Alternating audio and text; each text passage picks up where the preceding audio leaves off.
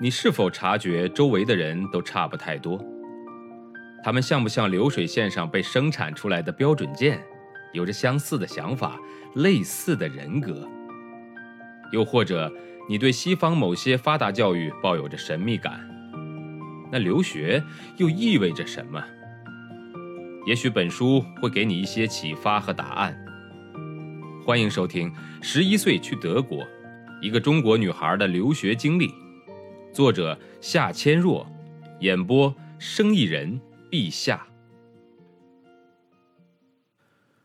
除了烟酒毒品之外，外国年轻人圈子里最乱的就要数男女关系了。我在学校的校车上曾经听一个低年级的十三四岁的女孩毫无忌讳地大声告诉朋友：“三里屯的一些外国男人专喜欢带年轻的外国女孩回家。”我最好的朋友昨天就和一个十八岁的法国学校的人一起过了一夜。据我所知，基于太多的空虚和寂寞，生活在北京的不少德国女生年纪轻轻就都有了性经验。一些德国女生频繁地更换男友。这个周末和国际学校的某个男生酒醉后发生了一夜情。一个星期以后，和法国学校的人在三里屯里搂搂抱抱。过段时间又对自己学校的男生产生了短暂的激情，而外国男孩们在这方面就更加没有节制了。三里屯酒吧也出过意外，一次，德国同学奔走相告一个消息：一个国际学校的美国男孩在酒吧里喝过了头，跑去厕所里面呕吐的时候，可能呛进了气管里，结果当场憋死了。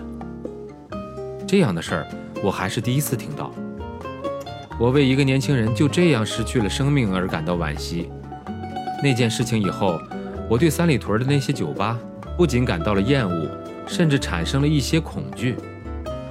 对于家里的人担心我晚上出去这一点，我也有了极大的心理压力。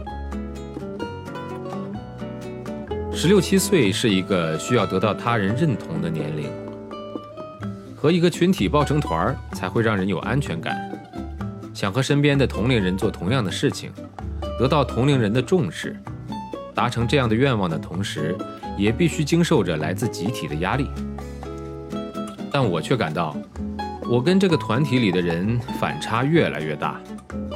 在有一点上，我跟他们是一样的。随着时间的推移，相处时间越长，越失去内心平衡。这些德国年轻人生活不稳定，课外生活单调。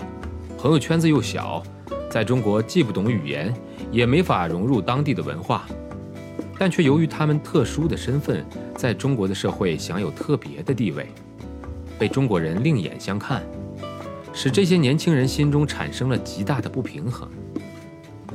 而对于我来说，在开始相处的阶段产生的新鲜感早已消失殆尽之后，越是在这样的圈子里。我就越强烈地意识到，自己在这样的团体中是多余的，是被迫挤进去的。